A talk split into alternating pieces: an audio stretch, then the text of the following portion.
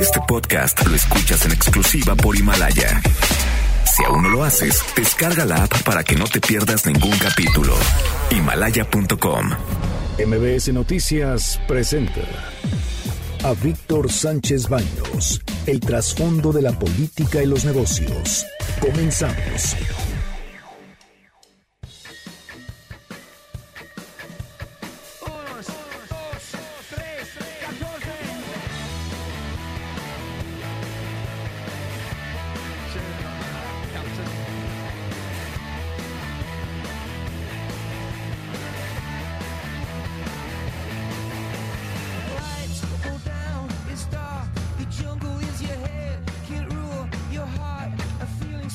¿Cómo están? Muy, muy buenas noches. Los saludo con mucho efecto. Soy Víctor Sánchez Baños en MBS Radio, en MBS Noticias, a través de la frecuencia 102.5 de FM desde la Ciudad de México. Acompáñanos durante una hora para que juntos analicemos y discutamos la información de los asuntos de poder y dinero que leerás y escucharás mañana. Sintonízanos en vivo en streaming en mbsnoticias.com y podrás ver una cintilla que tenemos a nuestras espaldas en donde pues damos los datos del cierre de los mercados, la Bolsa Mexicana de Valores, Nueva, eh, Nueva York, cuánto cerró el euro, el dólar, en fin, aquellos datos que son fundamentales desde el punto de vista económico. Me acompañan conmigo están Bernardo Sebastián Hola, ¿qué tal? Muy buenas noches a todos. y Carmen Delgadillo. Hola, ¿qué tal a todos? Debate. Comunícate. Comenta a Víctor Sánchez Baños en MBS. Twitter, arroba B. Sánchez Baños y arroba MBS Noticias. Y estas, estas son las expresiones y las historias de hoy. Esta es la voz de Andrés Manuel López Obrador, presidente de la República. que nos ayuden todos para que el que esté recibiendo el apoyo trabaje, cultive la tierra, siembre, porque no es que me canso ganso y ustedes se van a hacer patos. ¿Estamos de acuerdo o no estamos de acuerdo? Es que aprovechar, nada de que yo nada más mi tarjeta, ya me dan mi dinero y a la maca, compañera, compañero, escucha, en la maca no se lucha. bueno, son hasta refranes. En, la maca escucha, en la maca no se lucha. Está buena, está buena la frase, la verdad. Miren, eso es lo que está pasando. Tienen información también en el gobierno que en las zonas donde se están entregando los eh, apoyos, sobre todo aquellos que no, pues, no, no, no, no tienen opción para poder trabajar, pues ha disminuido la intención de trabajo. ¿Qué significa eso? Que la gente prefiere quedarse en la zona de confort. No va y busca trabajo, no tiene que trabajar, no tiene que salir al surco a estarse quemando la espalda y rompiéndose el lomo cuando reci sí, recibe tres mil, dos mil pesos, que son suficientes para ellos, y reciben incluso muchísimo más que estuvieran arando la tierra en sus propias parcelas. O sea, eso es lo que está pasando en realidad. Entonces la gente dice, "Pero, ¿para qué estamos haciendo, produciendo alimentos? ¿Para qué estamos haciendo mano, eh, mazorcas? Si lo único que podemos hacer es estirar la mano. Entonces, por eso yo pienso que fue el mensaje de Andrés Manuel en ese sentido. Ya, no se queden en la zona de confort. Hay que trabajarle. ¿Por qué? Porque es necesario trabajar. Es necesario estudiar. Es necesario buscar mejores opciones de vida. No quedarse, pues, pues, a la miseria que pasa en muchos, muchos lugares del país. Para muchos de estos campesinos que han estado con estos programas, para ellos decía, era porque no sabían leer, no sabían escribir, porque sus posibilidades decían que no les daba para tener otro tipo de trabajo. Entonces, que aprovechen la oportunidad que en este momento le está dando el gobierno y que no es para menos, porque real, el objetivo de reforestar el país es, es mucho. de reforestar, de buscar alimentos, de darles educación. Miren, la verdad, quizá no sea la mejor educación del mundo, pero van a tener acceso. Eso es cuando menos el discurso que nos han dicho. ¿eh? Si es eso, adelante, adelante. Y puede ser para bien. Pero no quedarnos en la zona de confort, no quedarnos en la hamaca, que eso es lo grave. La hamaca no da resultados. ¿eh? Y este es otro comentario de AMLO. Escuchemos.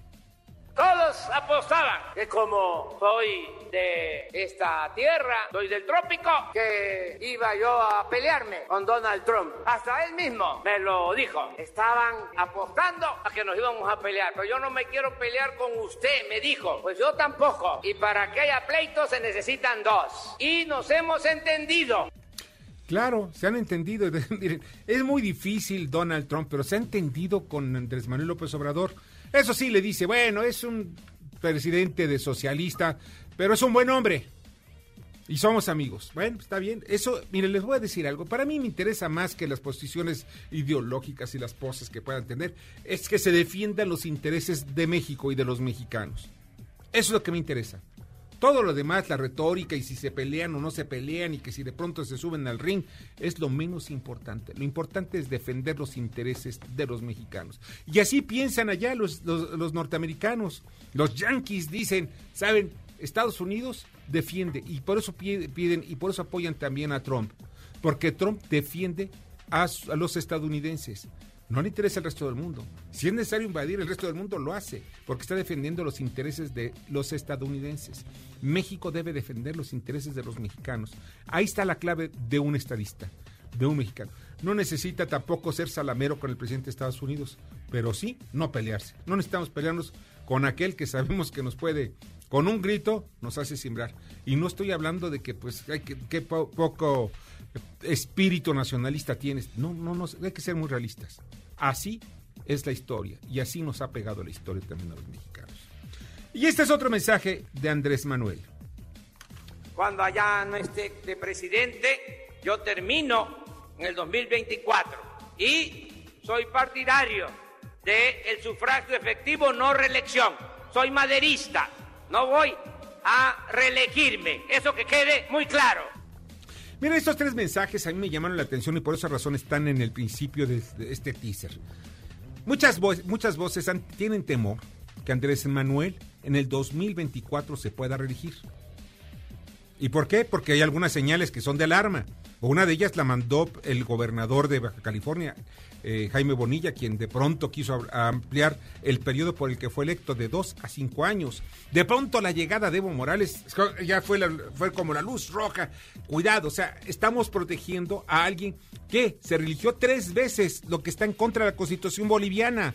Y por si fuera poco, después de religirse tres veces, Evo Morales buscaba un, un referéndum que pierde y aún así se presenta a elecciones y dice ganarlas, pero cuando en realidad hubo un fraude electoral. Hoy quiere regresar otra vez a Bolivia porque sabe que mediante la presión los campesinos, agricultores, cocaleros podían dar la vida porque otra vez regresa al poder. Pero hoy los agricultores cocaleros no son mayoría en Bolivia. Pero independientemente de esas señales, el presidente dijo, ¿saben qué? Antes que nada, yo les voy a dejar muy claro. Y lo dijo en su tierra, en Tabasco. Eh, y les dice, ¿saben? No me voy a reelegir. Para el 2024 no me voy a reelegir. Y esto es muy importante porque muchos morenistas ya estaban impulsando la reelección. Yo conozco, se los digo, conozco a algunos que desde la Cámara de Diputados ya estaban viendo qué mejor que no se reelija otra vez Andrés Manuel. Pues qué bueno. Pues claro, pues así te quedas tú otro tiempo ahí parado bajo la sombra de López Obrador. Como él, muchos legisladores. Como él, algunos otros pensadores de la Cuarta Transformación. Qué bueno que ya les puso un alto. No se va a reelegir y que no se les olvide.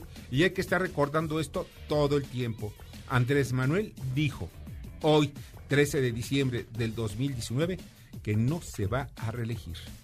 Y maneja el principio de Madero que dice sufragio electivo, efectivo, perdón, no reelección. ¿Y sabían ustedes que de pronto un presidente cuyas iniciales son José López Portillo, se le ocurrió de quitar esa frasecita que iba en todos los oficios, todos los oficios de gobierno, llevaba esa frase, ese lema al final, donde estaba la firma del presidente o del secretario de Estado o del director de una oficina, decía sufragio, efectivo, no reelección. ¿Por qué? Porque estábamos convencidos que durante la Revolución Mexicana, que dejó casi un millón, casi dos millones de muertos, era precisamente por las reelecciones que habían hecho, por una parte Benito Juárez, que no se nos olvide, y por otra también el mismo Porfirio Díaz. Ya cansado el pueblo de México dijo, ya no, más reelección, ya no queremos nada. Por favor, queremos que se respete la Constitución. Y después, ya con Lázaro Cárdenas, se cambió el periodo de cuatro años, que era lo que tenía, lo que estaba especificado en nuestra Constitución, y se amplió a seis años. Por eso ya desde Lázaro Cárdenas son sexenios. Por eso cuando veíamos a Álvaro Obregón o el mismo Carranza, de acuerdo a la Constitución del 17, eran cuatro, cuatrienios, o sea, cuatro años. Y decían, no nos alcanza el tiempo para gobernar. Bueno, está bien, te vamos a dar un chance. Vamos a ampliarlo a seis años. Seis años ya son suficientes. Si no lo hiciste ya en seis años, si cuatro años eran suficientes, ya seis, si no lo hiciste, pues es porque ya, mejor, el que sigue, ya, el sello deliberado. Ahí nos vemos.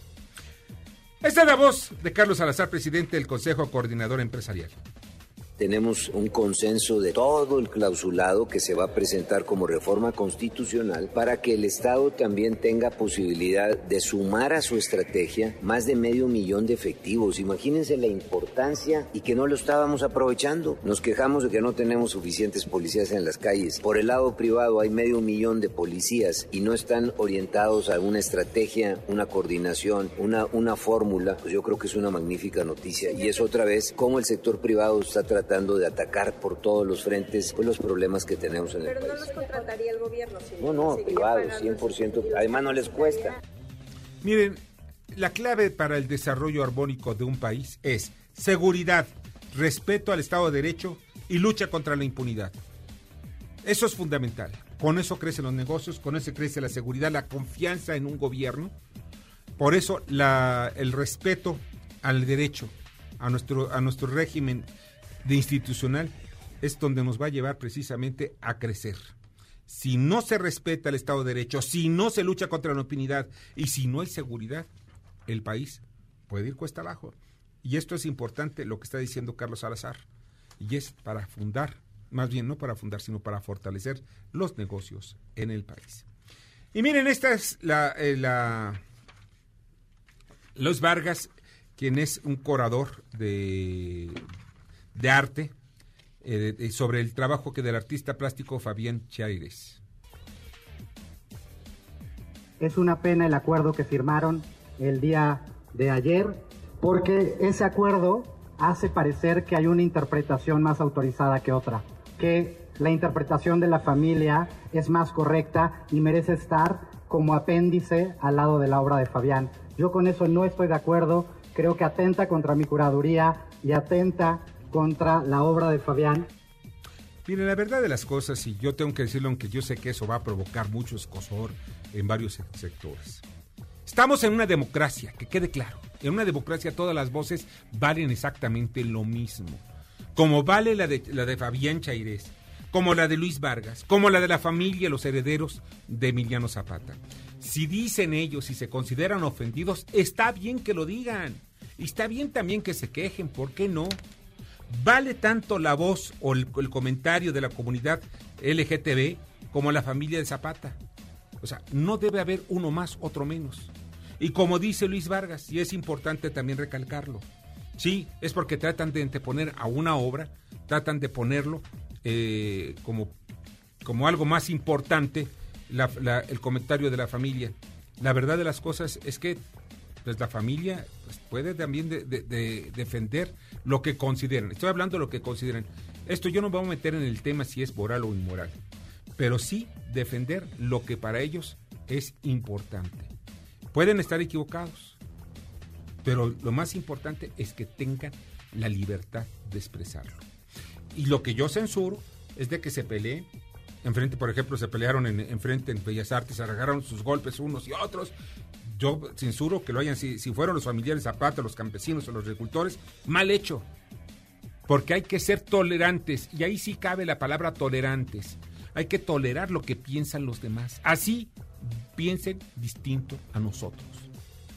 Vamos a irnos con el clima de libertades, el respeto a las libertades, el respeto al derecho, y como dijo Juárez, el respeto al derecho ajeno es la paz. También esto es importante mencionarlo también, hay que respetar al que es intolerante, porque por algo es intolerante, por alguna enseñanza, por algo. Entonces a él se le tiene que respetar, se le comunica y se le trata de compartir, trata de enseñársele, pero no se tiene que obligar a nadie a pensar como otra persona. Así es, nadie tiene obligación para que cambie su forma de pensar, su forma de ser.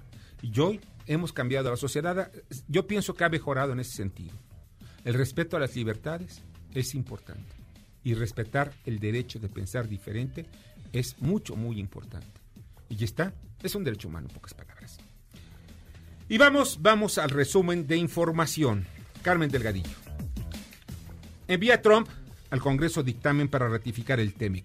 Así lo reporta la agencia Bloomberg. Por otra parte, el Parlamento canadiense ya tiene el documento que revisará hasta enero porque hoy fue su última sesión. Cierran Estados Unidos y China la primera fase de negociaciones. Con ello se suspende la entrada en vigor de aranceles a importaciones chinas que Estados Unidos tenía previsto imponer este fin de semana. China se comprometió a importar más trigo y maíz de Estados Unidos. La Comisión de Justicia del Senado aprueba la acusación contra Trump. Fue una sesión maratónica. Los cargos que se le imputan para el impeachment son abuso de poder y obstrucción al Congreso. El documento será votado la próxima semana por el Pleno de la Cámara de Representantes. Y el ITAM se va a huelga por el suicidio de, un estudiante, de una estudiante. En redes, alumnos aseguran que tan solo en un mes cuatro jóvenes se han quitado la vida. La institución respondió con un comunicado que desde agosto pasado cuenta con una línea de apoyo psicológico para la comunidad estudiantil. Los de se reúnen con senadores republicanos. El senador Mike Lee recordó que declarar terroristas a los cárteles puede afectar la soberanía de México. Aún así, los Levarón pidieron impulsar medidas sobre el trasiego de drogas y de armas de un país a otro. Concluye, concluye, la evaluación del aeropuerto Toluca. Ya se va a vender el aeropuerto Toluca, precisamente el aeropuerto de la Ciudad de México, que es una empresa gubernamental. El director general de Grupo Aeroportuario de la Ciudad de México, Gerardo Ferrando, dijo que se hizo la evaluación legal, fiscal y contable de la terminal de Toluca a fin de precisar su valor.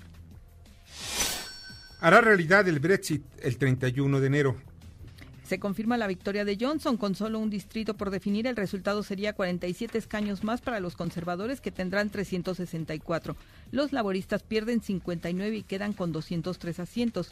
El otro ganador fue el de los nacionalistas escoceses que se hacen de 13 escaños para quedar en 48. Muchas gracias Carmen, te agradezco muchísimo. Hoy es viernes ya empiezan las fiestas con más intensidad. Yo lo veo en la calle, veo que está mucho tráfico, tengan ustedes mucho cuidado. Por cierto, si tienen ustedes alguna duda o están en contra de lo que yo dije hace unos instantes, marquen 5166-1025, repito, 5166-1025. Vamos a escuchar qué es lo que piensa toda la gente, porque esto es un tema de polémica. Vamos con Ramón Zurita. La detención de Genaro García Luna retumbó por todos los lares de la política mexicana. Se trata de el supersecretario de Seguridad Pública que en México fue considerado casi casi un héroe nacional. Se nos olvidaba que unos meses antes Genaro García Luna montó un escenario digno para la televisión en el que detuvieron a dos pues secuestradores, una señora llamada Florence Cassés, de nacionalidad francesa, que ocasionó además un problema diplomático de Israel Vallarta, que era su pareja. Sin embargo, al poco tiempo se detectó que todo había sido un montaje, un montaje en el que participó una gran televisora, tuvo que intervenir un ministro de la Corte Olga Sánchez Cordero para demostrar que había sido todo un montaje. Todo eso se recuerda ahora con la detención de Genaro García Luna, donde queda evidenciado nuevamente los recursos que utilizan algunos jefes policíacos para justificar su labor.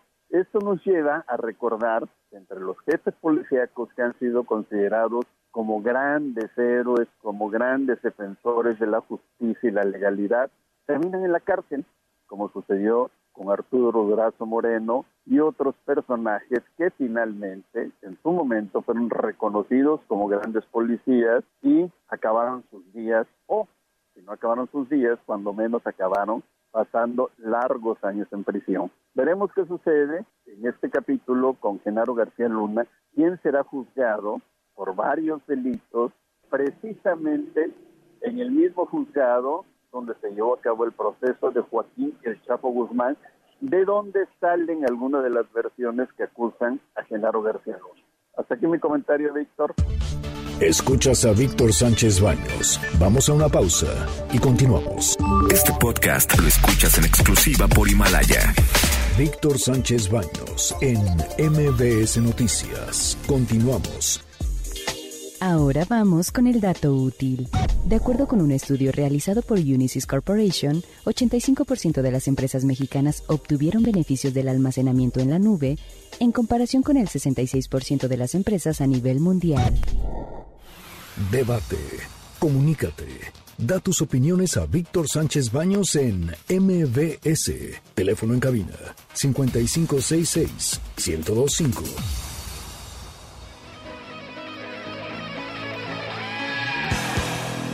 A singer in a smoky room. A smell of wine and cheap perfume. For a smile they can share the night. It goes on and on and on and on. Strangers waiting. Muchas, muchas, muchas gracias que estuvieron con nosotros en NBS Noticias. Y pues vamos a la cápsula que nos hizo ya Fernanda Musquiz, creando conciencia. Adelante, Fernanda. Creando conciencia. Yo soy Fernanda, Musquiz. Polinización. Y para cerrar con nuestro tema, te cuento que la polinización es el proceso a través del cual el polen, que es un grano producido por las plantas, es transferido desde un individuo masculino hasta el órgano floral femenino.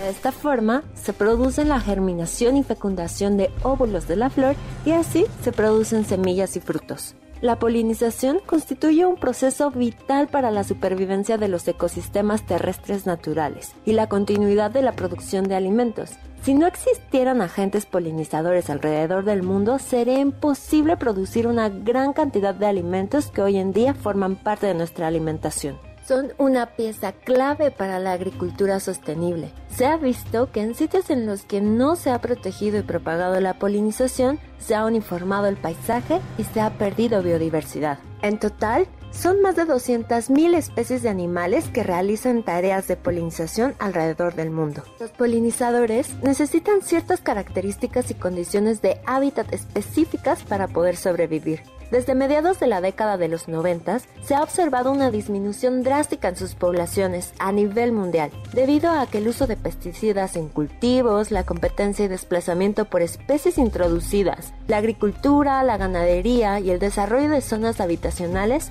han transformado o incluso destruido sus hábitats. Hay distintas maneras en las que podemos ayudar a los polinizadores. Podemos contribuir creando jardines específicos para ellos con plantas ricas en néctar y sin insecticidas, al igual que informándonos y corriendo la voz para que así la gente sepa de su importancia y los proteja.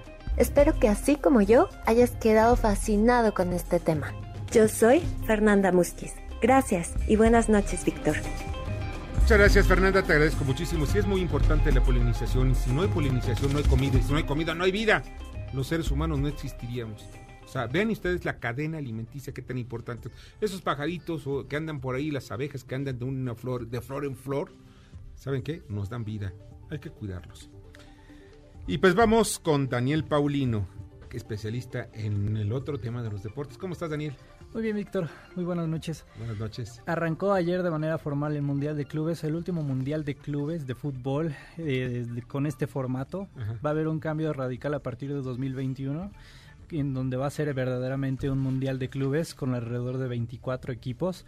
Esta es la última edición con siete nada más, que son los campeones de cada confederación, de cada Iván continente. mexicano, ¿verdad? Sí, Rayados de Monterrey. Los Rayados de Monterrey. Así es, es la última, la última edición de este mundialito que más que nada le pesa jugar a, al equipo europeo, que es el que termina ganándolo en la mayoría de las ocasiones.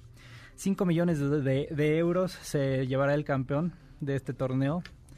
Una cifra que para el campeón europeo no significa nada. nada. Hay, que, hay, que, hay que ser. Mira, por ejemplo, si está, sale Cristiano y pues, hay que flojera jugar un partido por 5 millones de euros, ¿no? Además, no son todos para un solo jugador, es para todo el equipo. Sí, hay es que repartirlo entre casi 30 personas que Así forman es. el equipo. El segundo lugar se lleva 4 millones de euros. El tercer lugar 2.5. 2 millones el cuarto lugar y medio millón el quinto lugar. También hay que destacar que normalmente es un millón por, por competidor, por, por competidor, sí, por equipo. Una vez que clasificas... Ah, ¿Por competidor o por equipo? Sí, o sea, por, eh, por equipo, una vez que clasificas al Mundial de Clubes ya tienes ese millón asegurado. Si vas avanzando de rondas y quedas en quinto, cuarto, tercer, ya, ya te van sumando estas cifras. Pero de entrada ya tienen un millón que bueno, para equipos como el Gingen Sports de Nueva Caledonia, que es el campeón de Oceanía, sí representa un logro tener ese millón de, euros, porque el, mismo Gingen tiene un valor de 860 mil dólares, no llega ni al millón de dólares su valor en el mercado actual. Ahora miren, si alguien que les voy a decir dónde está en Nueva Caledonia. Si te vas México, Tokio, de Tokio tomas un avión, o de Los Ángeles, tomas un avión de Cantas, esta línea eh, australiana, y viajas así como casi 20 horas hacia el sur. Vas a llegar y vas a pasar, hay un vuelo directo, por cierto, hay un vuelo directo, que llega y aterriza en Nueva Caledonia, que es un protectorado francés. Es un paraíso, igual que Nueva Zelanda, pero nada más que es más bello.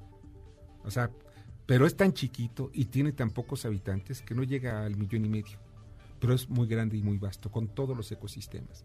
Bueno, ese fue un breviario turístico, nada más para comentar qué tan bonito es ese lugar. Sí, ¿Qué una, una diferencia abismal entre esos 861 mil dólares que vale este equipo de Gingen Sports de Nueva Caledonia con respecto a Liverpool de, de Gran Bretaña, que es el representante europeo, 1.300 millones de dólares vale. Y para los mexicanos, los rayados, ¿cómo?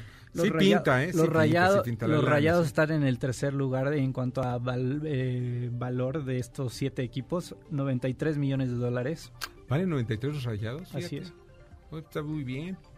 Fue una lana. eh, Mira, se lo tienen muy guardadito los regios, ¿eh? Sí, 161 millones de dólares Flamengo de Brasil. Eh, todo apunta a que va a ser la final Liverpool-Flamengo. Eh, Sí. Sí, está. el, el eh, europeo contra América, ¿no? El, tor- el torneo está este, realizado, está estructurado para que estos dos equipos se enfrenten.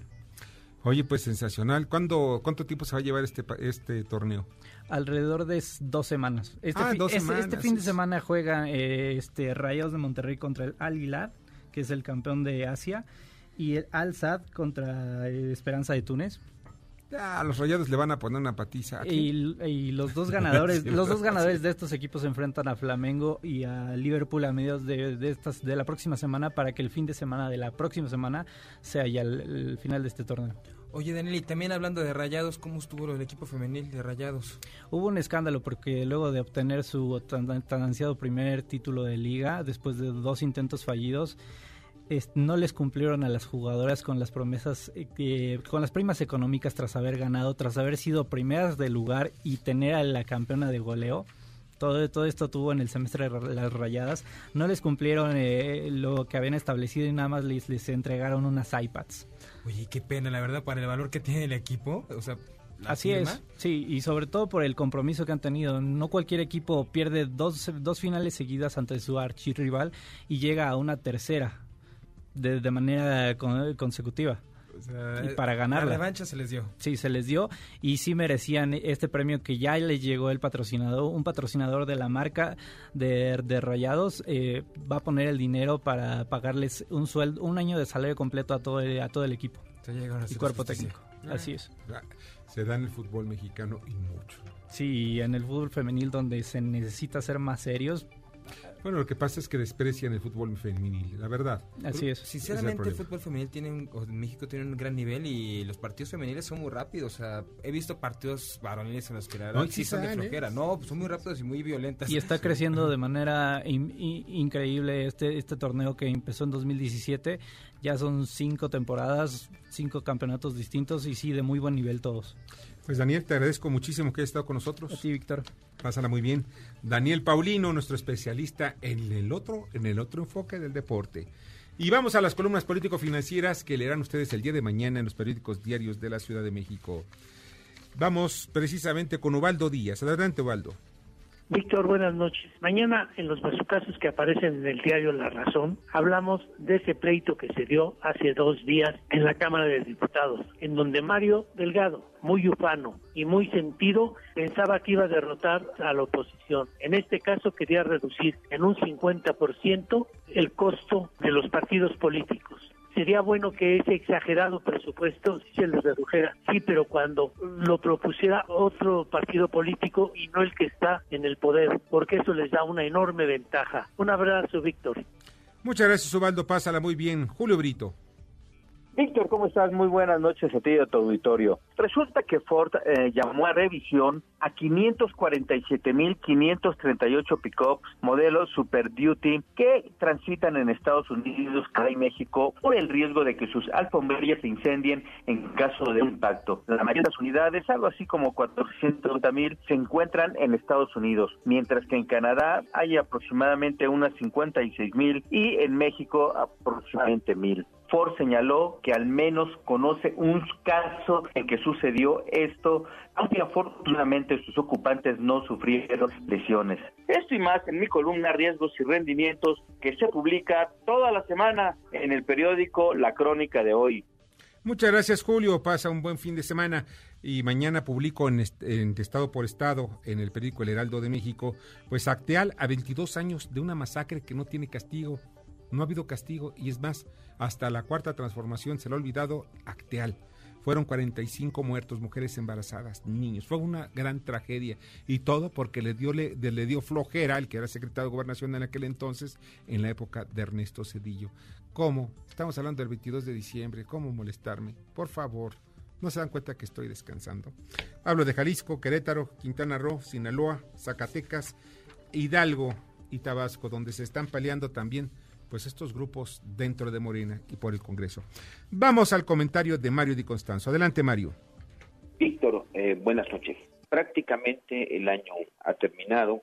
Eh, yo creo que vamos a escuchar muchos balances de la economía mexicana, de lo que fue este año pues para los mexicanos. Yo te diría que independientemente de los juicios que se hagan, pues este año eh, va a pasar a la historia como uno de los años en donde menos hemos crecido, o más bien no crecimos, en donde el empleo cada vez es eh, más escaso, eh, los números no mienten, hoy eh, se publica que la cifra de retiros de Afores por desempleo alcanzó un nivel históricamente alto, más de 11.100 millones de pesos, cifra que ya es al mes de noviembre 25% mayor a lo que se retiró el año pasado. Y esto es una consecuencia precisamente de que la economía ha llegado a un punto en donde la generación de empleo se hace cada vez más difícil. Desafortunadamente las perspectivas para el año que viene no son no son buenas.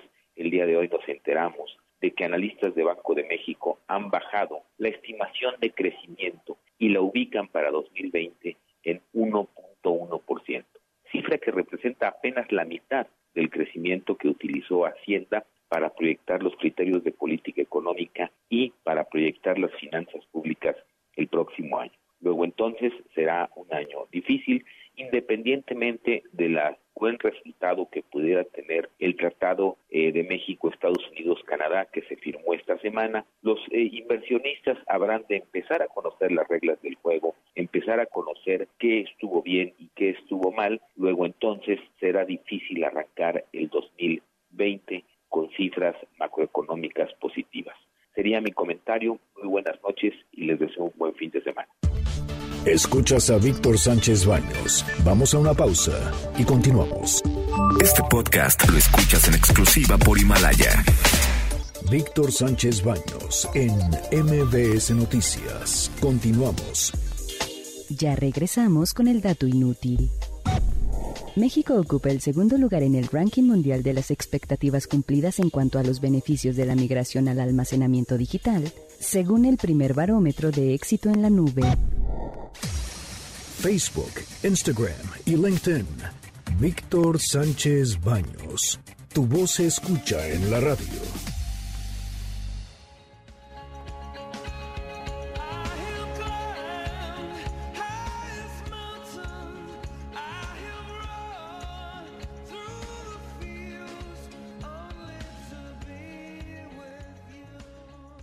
Muchas gracias, les agradezco muchísimo que continúen con nosotros en MBS Noticias. Y ya está en la línea telefónica y también le agradezco mucho a Rogelio Jiménez Pons, quien es director general de Fonatur. Rogelio, ¿cómo estás? Muy buenas noches. Buenas noches, Víctor. Disculpa que estaba medio no, no te preocupes. Al contrario, te agradezco mucho que estés con nosotros. Oye, la consulta que se va a realizar este fin de semana y que está enfocada fundamentalmente a varios aspectos. La primera pregunta que te puedo hacer es, el sí de la obra del tren Maya ya está dado. ¿Hay que ver los detalles? No, mira, realmente se está buscando que se ratifique el sí o el no. Sí. Son dos consultas. Mira, eh, por un lado se inició lo que es esta consulta indígena, que es más largo, inició desde el 14, que fue la convocatoria, el 14 de noviembre. Sí. Se tuvieron asambleas el fin de, el fin de 29 y 30 de noviembre en 15 local- localidades en los cinco estados del sureste. Y eh, estamos en fase deliberativa. Mañana y pasado mañana vuelven a tener asambleas ya con resultados de estas asambleas. Y la, la consulta indígena fundamentalmente lo que plantea es el cómo lo quieren. Si se, si se decide que se vaya, cómo lo quieren. Porque aparte hay un evento ciudadano, ese sí es definitorio, va o no va el Tren Maya.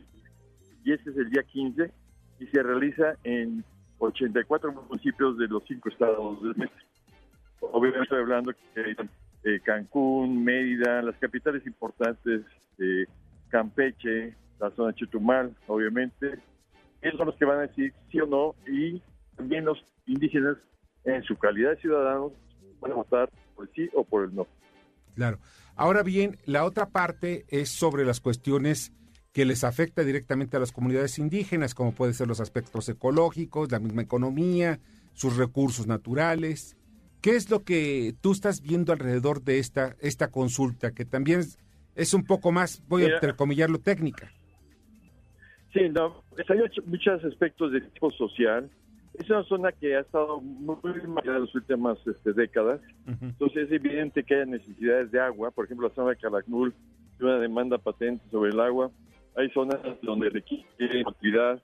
Hay zonas donde tienen apoyos a la producción. Hay muy poco valor agregado en la zona de la producción agroalimentaria. Por eso el TRIN está considerando algunos programas. Y todas esas suma de necesidades donde el tren puede influir en cierto sentido, porque el tren no va solo. Sí, es. por programas federales. Y los programas federales son los que eventualmente son los que le ponemos a la gente a su, a su disposición para que apoyemos a las, a las comunidades. No puede haber un desarrollo de mucho de mucho nivel, llamémoslo así, si las comunidades no están integradas de alguna forma. Por eso se llama que el Tren Maya, más que un objeto, más que una- un vehículo de infraestructura, es un programa integral de desarrollo. Para eso, obviamente, las secretarías como Bienestar, como SEDATU, este, este, todas las demás entidades ADER están apoyando con programas específicos para todo el contexto del Tren Maya tenga un programa integral de desarrollo. Ahora bien, Rogelio, ¿cuál es la participación que tendrá Fonatur sobre este gran proyecto?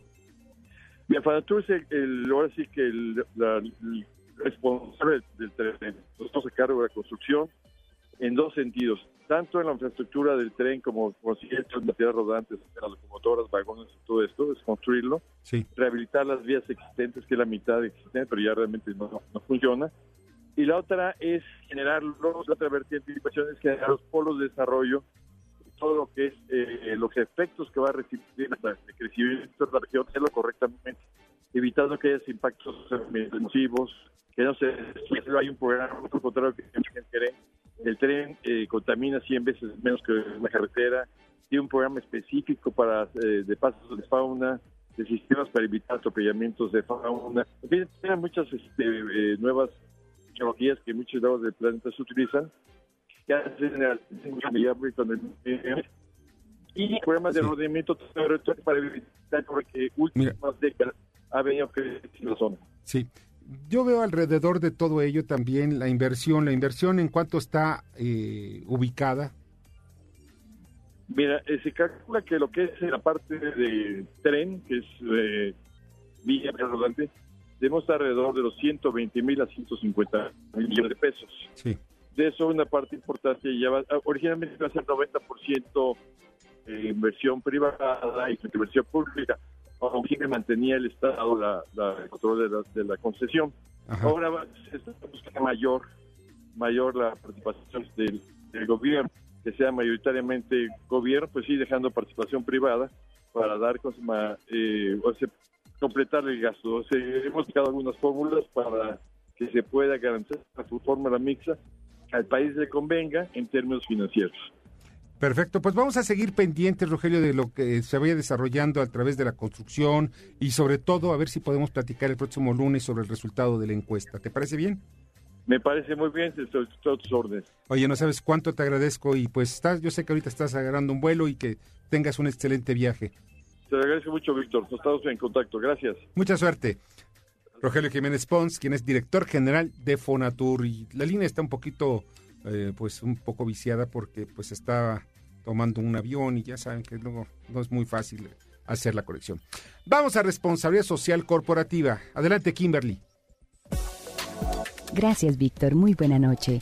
Te comparto que alineado con el compromiso por lograr cero emisiones de carbono a futuro, Orbia, una comunidad de empresas unidas por el propósito de impulsar la vida alrededor del mundo, busca garantizar la seguridad alimentaria, reducir la escasez de agua, reinventar el futuro de ciudades y hogares, conectar a las comunidades con la infraestructura de datos y ampliar el acceso a la salud y el bienestar con materiales avanzados. Bajo la dirección de Daniel Martínez Valle, anunció en el marco de la COP25 su compromiso para establecer metas de reducción de emisiones de 1.5 grados centígrados. Este compromiso forma parte de un esfuerzo por limitar los peores impactos del cambio climático a nivel global y está alineado a metas científicas establecidas mundialmente. Hasta aquí la responsabilidad social corporativa, Víctor. Gracias y que tengan muy buena noche. Muchas gracias, Kimberly. Te agradezco muchísimo, Kimberly Zafra. Y ya está con nosotros Ana Dalit, periodista de estilo y su sibarita. ¿Cómo estás, Ana? Bien, bien, aquí en viernes, feliz viernes social y con una sorpresa que les traemos para Sibarita. Yo por lo pronto ya viene programa. vestida de fiesta, ¿eh? Ya está lista para la Llena fiesta. de colores y como si fuera verano, pero bueno, hoy me sentí contenta y me puse muchos colores. Haces bien, haces bien. Pues Nos es- dices que vienes, vienes también con una invitada, una célebre invitada. Ay, muchas gracias. Claro que sí es Salida Kent, una Hola, querida ¿qué tal? amiga y una fo- fotógrafa, pero bueno, sensacional. Y pues mm, quise invitarla porque ella nos va a hablar de esa transformación de lo que es la fotografía análoga a la digital, las ventajas que tiene y vamos a hablar un poco de cómo se desarrolla y cómo la gente se puede identificar y cómo le gusta inmortalizarse en una fotografía. Muchas gracias por estar aquí. Gracias por invitarme. Pues cuéntanos un poquito, cuéntale a Víctor y al público cómo son tus inicios en la danza, ahí empieza el ojo artístico y cómo te desarrollas y te vas hacia lo social. Sí, mira, yo eh, era maestra de ballet y bueno, era eh, balletómana absoluta. Entonces eh, hice un viaje en una ocasión y un- mi hermano me prestó una cámara e hice mis primeras fotos de danza y durante muchísimos años fotografié a la Compañía Nacional de Danza y a grupos que vinieron a México como el Bolshoi, en fin. Y eh, después de toda esta etapa, eh, en una ocasión un amigo me invitó a tomar fotos en una boda y pues entré al mundo de las bodas y me encantó. Yo muchísimos años, llevo como treinta y tantos años tomando fotografía de bodas y pues lo hice de una manera un poquito distinta a como se acostumbraba. Eh, cuando yo entré a la fotografía de bodas venía precisamente con el ojo entrenado del ballet, que era mucho movimiento y la gente no te posa, ¿no? Entonces yo esperaba, en, yo lo que empecé a hacer en las bodas fue que quería movimiento, quería captar el ambiente y los detalles y las expresiones y no tanto la foto posada que se usaba mucho en ese entonces. Entonces mi fotografía empezó a gustar porque yo empecé a hacer algo distinto a lo que había.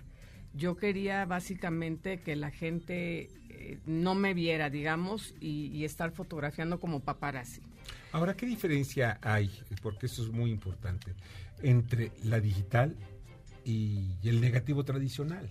Sí, mira, yo, a mí me costó mucho trabajo entrar al digital, como que no creía en lo digital, yo era así aferrada al negativo, pero ahora estoy encantada porque si bien la fotografía análoga tiene su sabor, yo, a mí me gusta todavía mucho, por ejemplo, una foto de blanco y negro de, de negativo, creo que tiene cierta calidez, ciertos colores, ciertas cosas que, que ya se podrían lograr, pero mucho tiempo no se lograron.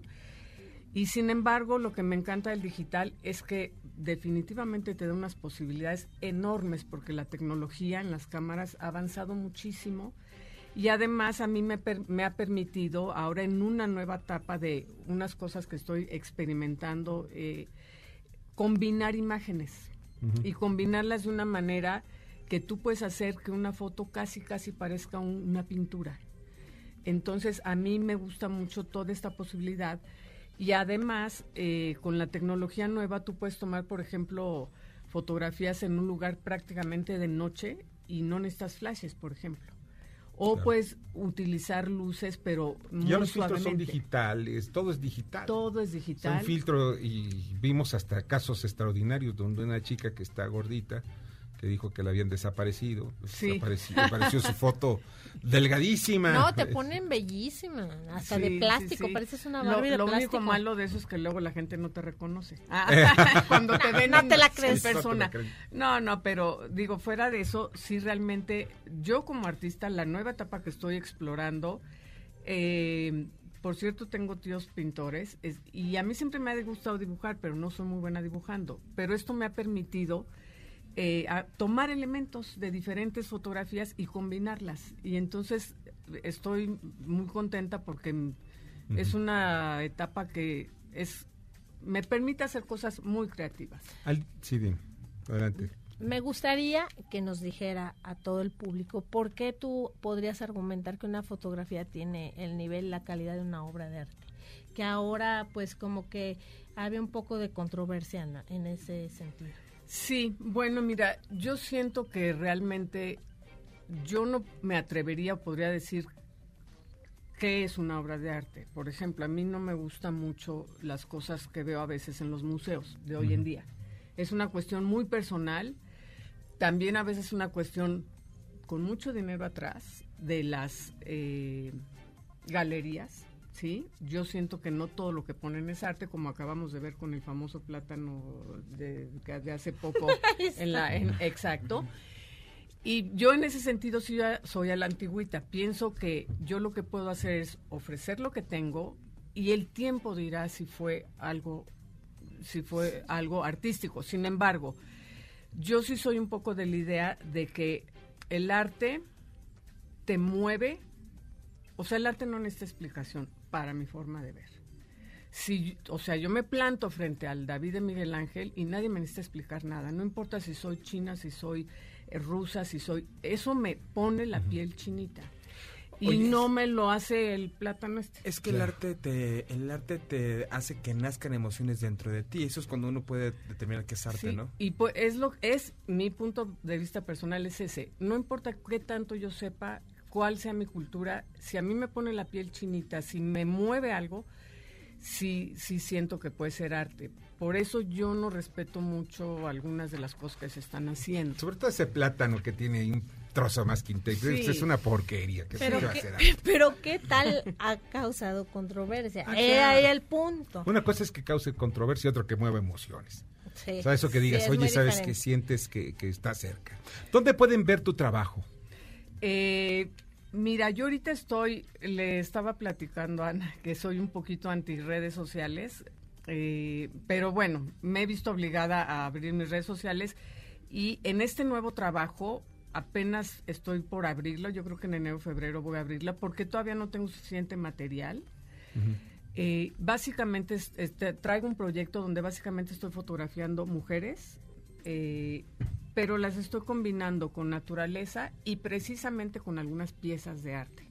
Y cada foto es una historia. Por ejemplo, en una foto tengo a mi hija rodeada de hojas, viendo de frente a una escultura de su papá que falleció hace poquito. Sí. Y entonces es una foto muy personal de, de ella con su papá y de mí, viéndolos Pues. a los dos, ¿no? Ajá. Eh, entonces, es, es este tipo de fotos, estoy haciendo la colección para ya abrir mi... mi o sea, Con tengo ahorita, tengo solamente mi página, pero es de fotos de bodas. Ajá. Si la gustan ver, también Ay, se padrísimo. vale. ¿Cuál es? Es eh, arroba Lida Kent. Ajá. Y ahí tengo básicamente fotos de bodas y dentro de poco voy a met- empezar a meter Tus estas otras artísticas. imágenes. Oye, pues Alida, no sabes cuánto te agradezco que hayas estado con nosotros, de verdad. Bueno. Y que tengas mucho éxito. Bueno, mil gracias. Gracias. Muchas gracias, Ana. Gracias, que tengan un viernes padrísimo. Les mando un beso desde Sibarita. Muchas gracias. Alida Kent, fotógrafo, y Yana Darid, Sibarita. Vamos con crónicas. Adelante. La casa del poeta Ramón López Velarde. En la calle de Álvaro Obregón, número 73, se encuentra lo que fue la última morada del poeta mexicano Ramón López Velarde.